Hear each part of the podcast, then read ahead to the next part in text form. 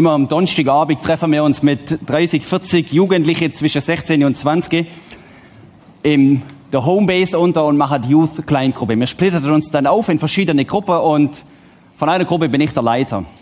Vor ein paar Wochen sind wir zusammengekommen und es gibt so Abend, wo wir kein fixes Thema haben, sondern einfach miteinander austauschen, fragen, wie es uns so geht. Und wir schwätzen den Abend über das, was uns gelungen ist, über das, was weniger gut war, über das, was war und über das, was vielleicht kommt. Vier Männer beieinander. Und irgendwie so unterwegs im Gespräch kommt uns so wie so ein Bild vor Augen, wo man sagt, das Leben ist eigentlich wie so ein Weg. Und auf diesem Weg laufst du dann und dieser Weg führt, führt ans Ziel. Und irgendwie ist es manchmal so, dass du dann manchmal vom Weg abkommst. Das ist wie wenn ich hier aus dem Licht laufe, bam, und dann landest du im Sumpf. Und dann klingt es irgendwie nicht so. Das sind die Momente, wo solche Lieder nicht mehr gesungen werden. Das sind die Momente, wo du irgendwo im Dreck stehst und denkst, was das Sinn des Wortes Scheiße? Wo bin ich da gelandet? Und wir schwätzen den Abend lang über dieses, über unser Leben, wie das so ist. Und erst ganz am Schluss, als ob man verblendet gewesen wäre, die Stunde vorher, kommt unser Bibelvers ins Sinn, den den jeder auswendig kennt in der Gruppe. Da sagt Jesus, ich bin der Weg, die Wahrheit und das Leben. Und auf einmal denken wir, ha, ist ja interessant. So ist es ja, wie wir jetzt geschwätzt haben. Das ist ja irgendwie tatsächlich so mit diesem Jesus. Er ist scheinbar der Weg und er ist der, wo man, wo man weiß, wo man angeht. Die Szene, die spielt sich ab als Jesus mit seinen Jüngern schwätzt. Ich bin der Weg, die Wahrheit und das Leben. Der Thomas, einer von denen in seinem Gefolge, fragt, Herr Jesus, wo soll man denn angehen, wenn wir nicht mal wissen, wo du angehst? Und dann sagt Jesus diesen bekannten Vers. Und Jesus, er klingt sich wie mit I in, in sozusagen göttliche Verse, ganz am Anfang. In der Bibel sagt Gott ein Satz mit Ich bin. Sagt, ich bin, der ich bin. Ich, ich bin so, wie ich bin. Ich bin Gott. Und Jesus klingt sich mit ihr und sagt, schau mal, ich bin auch. Ich verkaufe euch nicht einen Weg, ein paar Pflastersteine, wo ihr dann legen könnt. Ich verkaufe euch auch nicht ein Päckchen, wo mit Wahrheit angeschrieben ist. Und auch keine Pille zum jeden Morgen schlucken mit Leben drin. Sondern ich bin. Und der Thomas fragt ihn, was soll das? Wie geht das? Und am Donnerstagabend haben wir uns gefragt, ja, wie geht das jetzt, dass wir auf diesem Weg bleiben? Und da gibt's Szenen, die muss ich euch ja gar nicht erzählen, das wisst ihr aus eurem eigenen Leben, was der Sumpf ist. Da gibt's so kleine Sümpfle, wo du täglich mitnimmst. Da denkst du wieder, ah Mist. Und vielleicht bist du noch mit allem bei, sozusagen äh, auf dem festen Weg und mit dem anderen bist du immer so ein bisschen im Sumpf und dann schaust du, dass möglichst niemand das mitkriegt. Du hinkst dann halt ein bisschen und sagst, ja, rechts aus ist ein bisschen schwierig gerade, gell? Und dann kommst du wieder zurück auf den Weg, du hast das so ein bisschen abschütteln und so und hoffst, dass alles gut ist. Und dann geht's weiter. Und vielleicht haben da früher in der Jungschi oder wo auch immer im Wald umeinander gekupft sind, auch die Moment gehabt, die scheiß Moment, wo du kommst und springst und irgendwie am anderen abhauen musst, auf einmal und du steckst fest und denkst, ah, das war jetzt nicht nur ein bisschen Wasser, sondern das war knöcheltief im Mist. Und dann kommt auch das manchmal im Leben vor.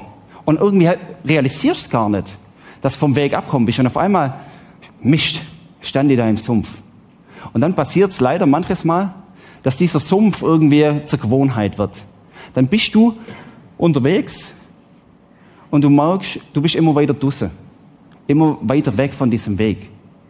Und du es, es droht dir, dass du das versinkst. Und manches Mal, das ist nur das Heimtückische.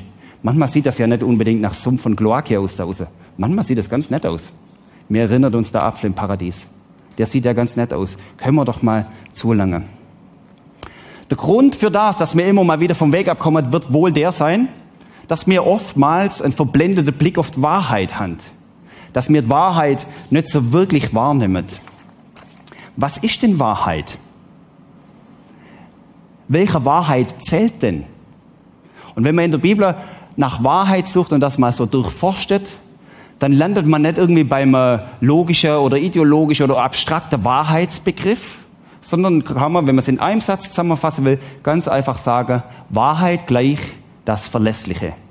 Wahrheit ist das, was verhebt. Wahrheit ist dann schon der Weg, der verhebt und auf dem du vorwärts gegangen kannst. Wahrheit ist das, wo du dich darauf verlassen kannst. Wahrheit ist das, wo du drauf bauen kannst. Und ich glaube, da liegt der Hase begraben. Das, auf was du baust. Warum lande ich denn so oft im Sumpf? Vielleicht manches Mal deswegen, weil ich auf ein Fundament baue, das nicht Wahrheit ist. Wenn Jesus exklusiv Wahrheit beansprucht, ich bin der Weg, die Wahrheit und das Leben, dann heißt das automatisch, dass immer dann, wenn ich nicht auf ihn baue, ich nicht auf Wahrheit baue. Also wenn man da Umkehrschluss zieht, dann heißt es, alles andere ist nicht Wahrheit. Also all das andere, auf was ich auch setze, das so, man setzt Karte da drauf.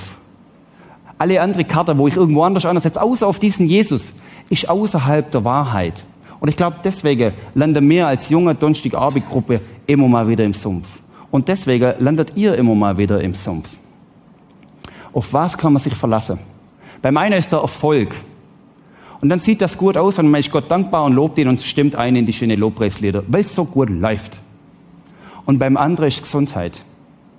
Und dann auf einmal wirst du krank und fangst auch ganz komische Gleichungen aufzustellen. Weil dann, wenn es nicht rund läuft, ja, was ist dann? Dann heißt das, gesund, Gott ist da. Erfolg, dann ist Gott da. Das ist wunderbar. Aber es heißt automatisch auch, Schmerzen, Gott ist nicht da. Fühlt sich gut an, Gott ist da. Läuft heute nicht so, nicht da. Ampel grün, da. Ampel rot, nicht da. Parkplatz frei, da. Parkplatz besetzt, nicht da. Ich habe Recht bekommen, er ist da. Ich bin der Loser, bin der Loser gewesen, nicht da, Kind schläft durch, ist er da, Kind schläft nicht durch, er ist nicht da. Und ihr lacht drüber, ich habe ja auch drüber gelacht. Aber wisst ihr was? Wir fangen im Geheimen an, nach diesem Raster zu ticken. Also zumindest habe ich das bei mir festgestellt. Und die Tabelle, die ist nicht wahr. Es hat einen Moment gegeben, wo ich förmlich auf den Boden der Wahrheit zurückkatapultiert worden bin. Es war der 26. Januar vor anderthalb Jahren. Meine Frau hochschwanger und wir gehen ins Spital und es läuft alles schief, was schieflaufen kann. Ein früher Sonntagmorgen, ihr seid gerade am Gottesdienst vorbereitet gesehen und wir in Männerdorf im Spital.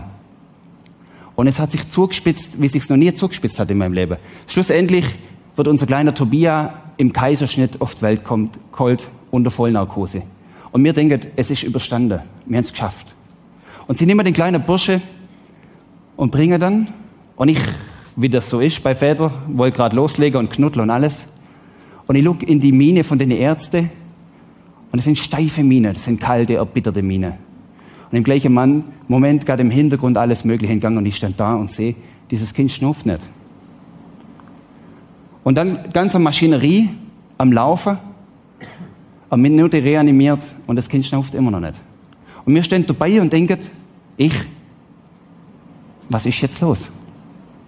Jetzt stellt euch mal vor, ich würde nach dem hier die Situation mal beurteilen. Ich hätte Glaube gerade einen Nagel hängen können. Ich hätte gerade aufgehen können. Und das geht weiter, das Spiel, nach vier Minuten kein Lebenszeichen. Nach fünf Minuten kein Lebenszeichen. Und nach fünf Minuten ist die Mine von den Ärzten noch schlimmer geworden. Und Hebamme hat nur irgendwie versucht zu retten, was zu retten ist. Und Magersonde wieder rausgezogen und Maske wieder ausgewechselt und alles Mögliche. Und ich bin da gestanden und ich habe gewusst, was jetzt noch hebt, ist nicht die grüne Ampel und nicht der freie Parkplatz. Es ist auch nicht, dass ich mich gut fühle sondern es gibt nur eins, was jetzt noch heben kann. Nämlich der, der Macht hat über Leben und Tod. Und nach sechs Minuten hat der Bursche immer noch nicht geatmet. Und nach acht Minuten macht er, und das war der erste Atemzug. Und er ist gesund und munter bis zum heutigen Tag. Was will ich damit sagen? Es gibt Momente im Leben, da verhebt das, auf was mir baut, nimm. Und es kann sie, es kann sein, dass all unser Gutes, was wir als Menschen geschaffen haben, hochzüchtete Industrie, äh, medizinische Instrument, dass es mehr langt. Es kann sein, dass es abdeckt ist, dass es besser nicht mehr geht. Die Ambulanz aus Zürich war schon unterwegs vom Krischbi. Aber sie sind in acht Minuten nicht da. Und ob sie helfen können, ich erst nicht fragen.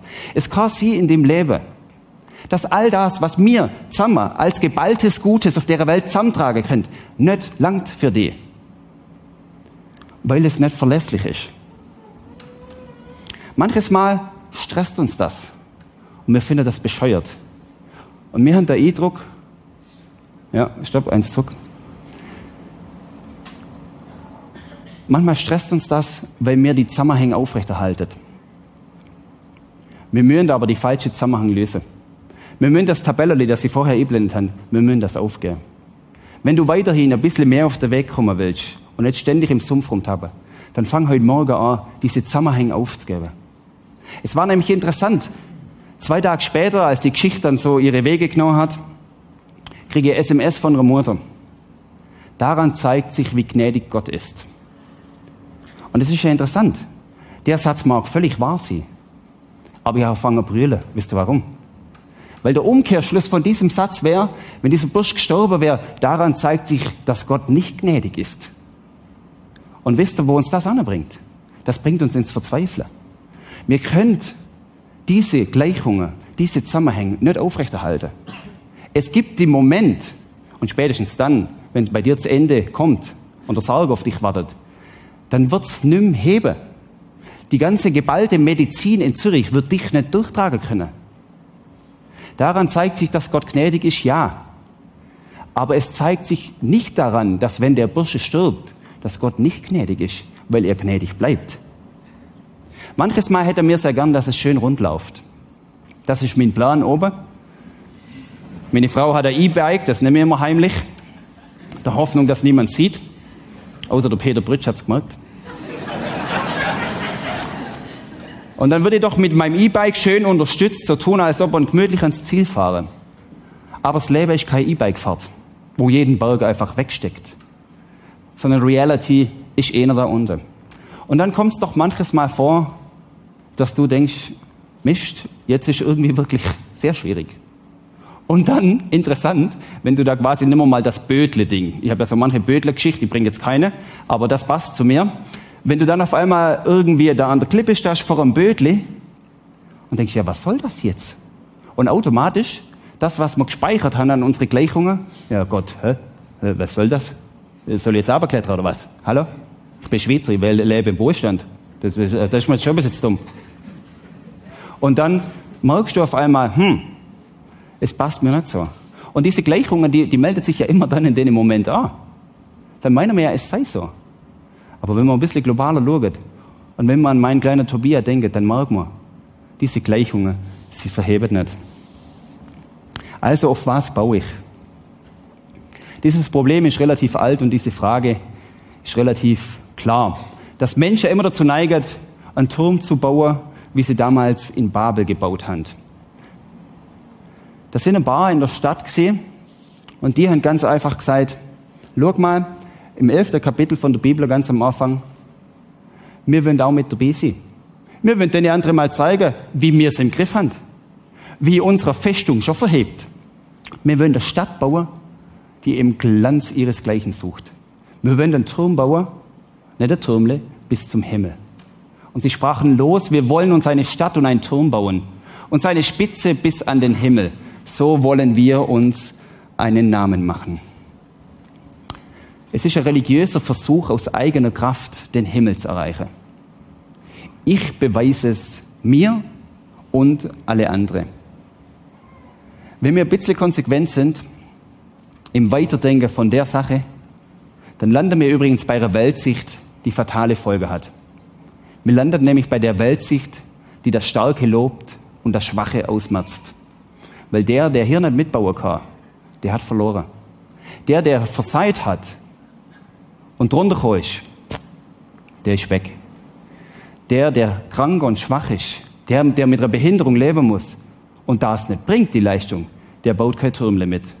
Der hängt irgendwo unter und wenn die andere ober ihr Festli hand, dann verhungert er gerade. Nur ein kleines Beispiel aus der Epoche der Menschheitsgeschichte. Nazis haben gewürdet in Deutschland.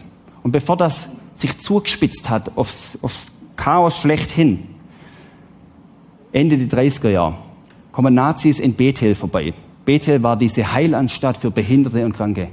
Und sie bittet der Leiter der Friedrich Bodelschwing, dass sie doch bitte ihre Kranke und ihre Pflegende freigebe zur Tötung. Der tanzt da einfach vor einer und schlägt das am Bodelschwing vor. Ja, warum? Weil die erlascht sind. Weil die Klotz am Wagen sind, wo uns bremst. Weil mir das verfolgt. Mir sind's. Mir preisen die Starke und die Schwache merzen aus. Und dann sagt Jesus, ich bin der Weg, die Wahrheit und das Leben. Und das statt dem so diametral entgegen. Das ist so eine ganz andere Richtung. Eine Geschichte aus der Bibel, ich habe sie in der letzten Predigt auch erwähnt. Diese Frau am Samariterbrunnen, die Samariterin am Brunnen. Das war die Frau, die hat nicht zwei, drei Fehler gemacht. Ihre ganze Vergangenheit war durchdrungen von falschen Entscheidungen. Das war die Frau ohne Zukunft. Das war die, die Männergeschichte am Laufen hat. Das Volk um sie herum allmählich gesagt hat, die ist nicht mehr unterstützenswert, die geben wir auf. Die soll doch am Mittag in der Glut Hitze an den Brunnen gehen, aber wir wollen nicht mit zu tun haben. Der ist nicht zu helfen. Die ist nicht zu retten. Das lohnt sich nicht für die. Und dann passiert die Geschichte an diesem Brunnen, da schlappt Jesus vorbei. Und er kommt. Und was sieht er in der Frau? Jesus hatte Zukunft für die Frau ohne Zukunft. Jesus will die Frau nicht nur retten, sondern erretten. Und die Frau, die hat vieles über sich selber gewusst, aber was sie nicht gewusst hat, in all mem Sumpf gibt's Hoffnung. In all dem gibt's nur etwas, was tatsächlich Wahrheit ist und was verhebt. Sie hat nimm daran glaubt, weil sie sich so wegmanövriert hat von diesem festen Weg. Weil sie so weit auf der Sumpfinsel da durchgegangen ist, wo sie sagte, für mich, schau an, was soll das noch? Und Jesus hat für die Frau ohne Zukunft eine Zukunft. Das sind so die zwei Wege. Und ich glaube, sie sind exemplarisch auch für uns heute. Die zwei Wege, ich kann alles selber, ich mache alles selber und ich bin gut und das magischer und ich zeige denen, wo der Battle der Most hält und ich, ihr wisst das von meinen Geschichten, das hockt auch in mir. Und dann rechts der Weg,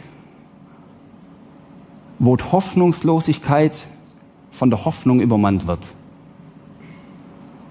Wo sich aus dem Sumpf auf einmal ein Fundament erhebt, wo du deinem Schritt gar nicht traust. Ist das wirklich so? Das hebt ja. Ich habe das vor einem Jahr bei der Konffeier mal aufzeichnet. Die zwei Wege. Da habe ich gesagt, da ist Gott. Und da bin ich. Und dann habe ich gesagt, dass es darum einen Weg gibt, so der Turm zu bauen wollen.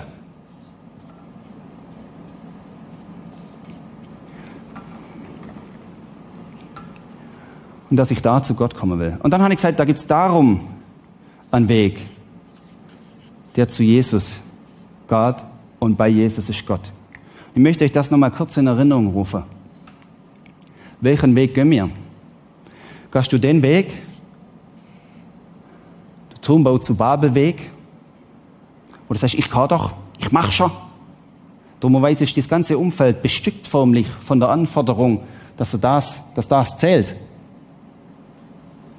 Bis das Kind im Bett liegt und nicht atmet und reanimiert wird bis der Krebs an dir nagt.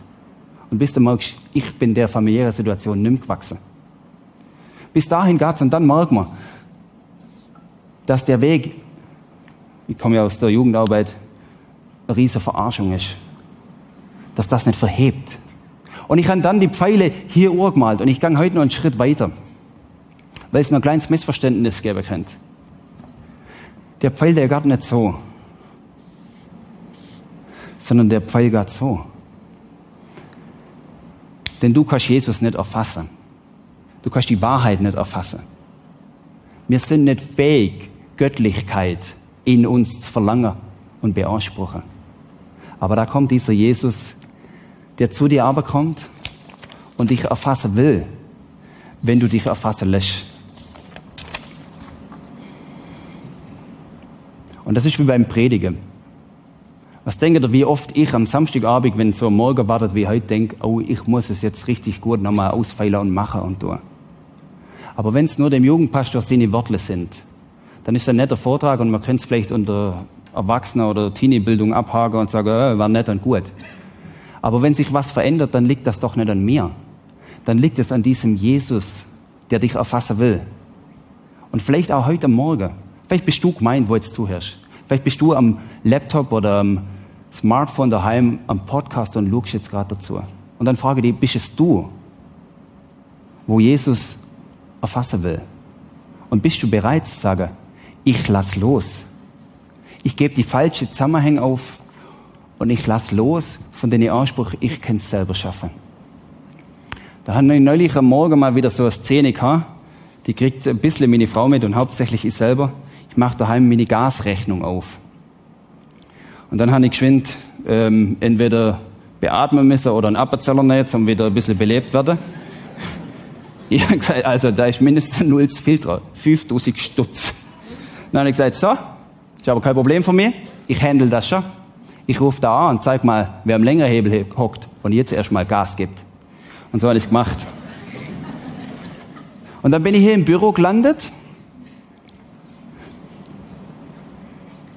Und was war in meinem Kopf? Es tut mir leid. Die Gasrechnung. Als ob es um nichts Gescheites ging, als um diese dumme Gasrechnung. Würde ich die denn mal mit in die Ewigkeit nehmen? Es ist mir schnurzegal, die Gasrechnung. Und wenn, ich, wenn sie, sie hat nicht gestummt, die Rechnung, muss ich dazu sagen. Aber selbst wenn sie gestummt hätte, dann wäre ich einen Tag im Roten dreht und hätte sie am Schluss eh zahlen müssen. Aber für den Himmel hätte es keine Auswirkung. Weil die 5000 Stutz, auch wenn ich nicht der Reichste bin, die bringen mich nicht um. Da komme ich trotzdem in den Himmel. Aber das hat mich gefuchst. Und dann habe ich so Büchle rumliegen im Büro und eins ist vom Henry Nauen. Und dann schlage ich doch die Seite auf, wo es heißt, am Kreuz, da beginne ich also den Tag, dann tue ich es in der Überzeugung, dass Gott derjenige ist, der meiner Arbeit Frucht bringen lässt. Ich muss nicht so handeln, als hätte ich die Dinge unter Kontrolle. Und ich bin da geguckt und das kommt nicht allzu oft vor bei mir, dass ich wie so ein bisschen geflasht bin. Und am Anfang hat sich das noch ein bisschen in mir weiter fortsetzt. Nein, nein, so leicht gibst du nicht auf. Du kannst ihn ja jetzt nicht ein zweites Mal anrufen und dann liebst sie. Das heißt, was ist mit dir passiert? Hast du jetzt äh, irgendwie Kohle zugeschoben gekriegt? Nein, nein, da bleibt man schon noch ein bisschen bei ihm. Und so im zweiten Gedanke merke ich, Martin, du musst nicht alles unter Kontrolle haben. Weil das, was zu heben ist, was relevant ist zu heben, das hebst du sowieso nicht. Und das ist mir wie, wieder wie Schuppe von den Augen gefallen. Ich hab's nicht im Griff. Und Welt geht nicht unter, weil ich es nicht im Griff habe. Sondern Welt ist gerettet, weil er es im Griff hat. Und ich bin völlig anders in den Tag gestartet. Und ich habe gemerkt, damit ich nicht im Sumpf land, muss ich als erstes die falsche Zusammenhang lösen, die Tabelle. Und als zweites muss ich loslassen, was ich nicht halten kann. Ich muss nicht jeden Tag ums Verrecken meinen, ich habe es jetzt im Griff und ich muss es im Griff haben. Ich muss nicht jeden Tag meinen, wenn es emotional nicht so passend ist und nicht so stimmt, dass dann mein Leben aus der Fuge gerät. Ich muss nicht meinen, dann, wenn ein Kind schreit und ich mir vorkomme, als wäre ich der einzigste Vater, der kurz vorm Durchdreh ist und alle anderen das im Griff haben, dass jetzt Welt untergeht. Ich darf in dem Moment, wo es nachts manchmal, ihr Eltern wissen das, wo es nachts manchmal so knapp ist mit Energie und mit Vernunft und mit Geduld und mit was alles brauchst, dass es so knapp ist, dass du kurz vorm Durchbrechen bist. Weil jeder, der einen Wecker hat, der L10 Minuten schellt und das Licht ausstellt, der wird den Wecker mit dem Hammerbearbeiter einmal draufschlagen und es wäre fertig. Aber beim Kind machst du nicht. Logisch machst du es nicht. Es ist das Kind. Aber auch in den Situationen, ich weiß, das, ist, das hört sich jetzt man könnte mir sogar vorwerfen, das ist so ein bisschen selbsterlösend. Nimm dich genug zusammen und dann kommt schon. Aber das meine ich nicht. Sei bereit loszulassen. Und wenn es dann ist, dass du vor deinem Kinderbett hockst und brüllst und sagst, Jesus, ich weiß nicht, wie es geht, dann hock doch mal vor dem Kinderbettle und brüll und sag, ich weiß nicht, wie es geht. Dann hock doch wie ich in dem Spital, wo ich mit dem Bub zugucke und bet, dass der, wenn nicht mal gewusst, ob es ein Bub oder ein ist, hat kein Mensch interessiert. Hauptsache, das Geschöpf lebt. Dann hock doch mal an und sag, Jesus, alles bei dir. Und ich wünsche mir an diesem Morgen, dass wir anfangen zu begreifen, auch dann, wenn wir die Worship-Lieder singen und leicht so anstandet, dass man dann uns rüstet dass was Gott uns im Sichtbaren sagt, im Licht sagt, dass wir das in der Dunkelheit immer noch wissen. Dass wir dann doch nicht anfangen, das zu verleugnen. Es sind zwei Personen, die ich noch schnell erwähne, als Vorbilder, die mir Eindruck gemacht haben. Vor ein paar Wochen hat René Philomena Franz interviewt und sie ist da geguckt, diese Frau, die Auschwitz überlebt hat. Und ich bin an dem Sonntagmorgen auch mit meinem deutschen Hintergrund in, diese, in diesen Gottesdienst gegangen und ich hatte richtig Respekt gehabt. Und am Schluss bin ich zu der anderen und habe die Hand geschüttelt, weil gesagt hat, von mir selber, ich will die mal berührt haben. Wer das mit mich hat, den will ich mal berührt haben. Und ich habe um 10 Uhr nicht erwartet, dass mir lachen wird an diesem Morgen. Dass eine Frau, wo das mitgemacht hat, hier auf der Bühne hockt und ein paar Sprüche macht über ihr Gebiss, wo sie immer noch hat, oder eben nicht Gebiss, sondern ihre Zähne. Sagst, hallo, was hast du erlebt? Und eine entscheidende, eine entscheidende Szene ist mir hängen geblieben. Auf die Frage, ja, wo war denn da Gott? Da hat sie gesagt, das war ja gar nicht Gott, das war der Teufel. Das war nicht Gott, das war der Teufel. Und aus den Situationen, wo Diskussionen losgegangen sind, wo ist denn der Gott? Und stellt euch Auschwitz vor. Wo ist denn der Gott, der das alles zulässt? Das sei die Philomena Franz ganz einfach. Ich habe nie mitdiskutiert weil sie gewusst hat, das kann ich nicht heben. Wenn ich das mache, dann bringe ich die falschen Zusammenhänge beieinander und mein Leben ganz Grund. Und ein anderer, 1873, Horatius Spafford, ein Anwalt in Amerika. Und er schickt, wo, äh, wohlhabender Mann, er schickt seine Familie nach London in Urlaub mit einem großen Dampfer. Frau und vier Kinder ziehen los, er will später nachkommen, weil er in Amerika noch zu tun hat. Und dann passiert es, dass dieses Schiff untergeht. Und nur ganz wenige werden gerettet. Seine Frau wird gerettet. Und seine vier Kinder versuchen im Ozean. Und Frau meldet es per Telegramm. Nur ich habe überlebt. Und dieser Mr. Spafford, der rastet nicht aus, der schlägt nicht irgendetwas zusammen und der klagt Gott nicht an sondern er schreibt ein Lied, das seinesgleichen sucht. Ganz einfach, was auch immer mein Los ist, es steht gut um mich. Wenn der Teufel auch mich hin und her wirft und mir das Leben schwer macht, es steht gut um mich. Und wie soll es möglich sein, dass jemand das nach der Situation sagt? Wie um alles in der Welt aus menschlichem Mittel und aus menschlichem Gutes tun, soll es möglich sein, dass ein Mann, der seine vier Töchter verliebt, verliert, ein Lied schreibt, was heißt, es steht gut um mich. It is well in my soul. Und dann schreibt er davor, dass der Friede wie ein Fluss in sein Leben geflossen ist. Und dieser Friede, der besteht nicht aus guten Werken der Menschheit. Dieser Friede kann nicht aus dem bestehen. Da muss was anderes dahinter sein.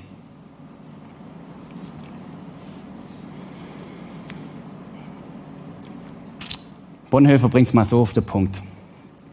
Es gibt kein Gutsein außerhalb von Gott. Es gibt nichts Gutes außerhalb von Gott. Und wer etwas anderes behauptet, betreibt Religion im schlechtesten Sinne. Er versucht, Gott auszutricksen und einen humanistischen Hintereingang des gefallenen Menschen in den Himmel zu bauen. Der Turmbau zu Babel. Das Feigenblatt, mit dem wir Gott vergeblich zu täuschen versuchen.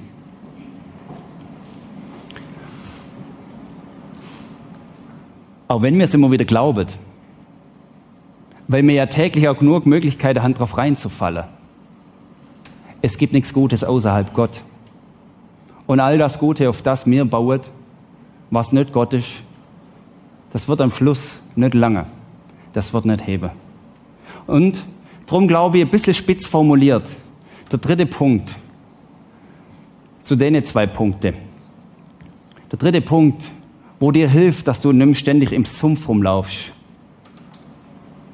Das Messianische in dir ablegen. Was meine ich damit? Den Messias in dir selber, der ich gemachte Messias, leg den ab. Du bist es nicht. Ich sag's auch ein bisschen frech heute Morgen, nimm den mal nicht ganz so wichtig. Ich sag's mir selber. Nimm den mal nicht ganz so wichtig, Martin Hof fang an, die Zusammenhang einfach loslassen. Löse es. Und fang heute Morgen an, die Sache einfach preiszugeben, die du eh nicht halten kannst. Überleg dir vielleicht heute Nachmittag an diesem Regentag ganz gut beim Tesla Tee. Überleg dir doch mal, was hebst du denn? Sprichwort sagt, das letzte Hemd hat keine Taschen. Da nimmst du nichts mit. Was hebst denn? Mit welcher Gewalt willst du das immer wieder reparieren und richten? Mit welcher Wut meinst du denn, dass es besser wird? Und als dritter Punkt, leg doch das ab, wo du sagst, ich bin mein eigener Messias. Da ist ein Messias und der langt uns. Und Vater, vor dir stehen wir als diese Messias. Zeig uns diese Zusammenhänge, Jesus, die Lüge sind statt Wahrheit. Zeige uns, wo wir uns festheben an unsere eigene Baute und uns rühmen und preiset, wie toll wir sind. Und hilf uns loszulassen und uns in deine Hand zu gehen. Und Jesus Christus, hilf uns, das Messianische in uns abzulegen und rauszuschmeißen. Ziehe du ihn. Amen. Ich bin der Weg, die Wahrheit und das Leben. Und dann geht der Vers weiter, der zweite Teil. Niemand kommt zum Vater außer durch mich.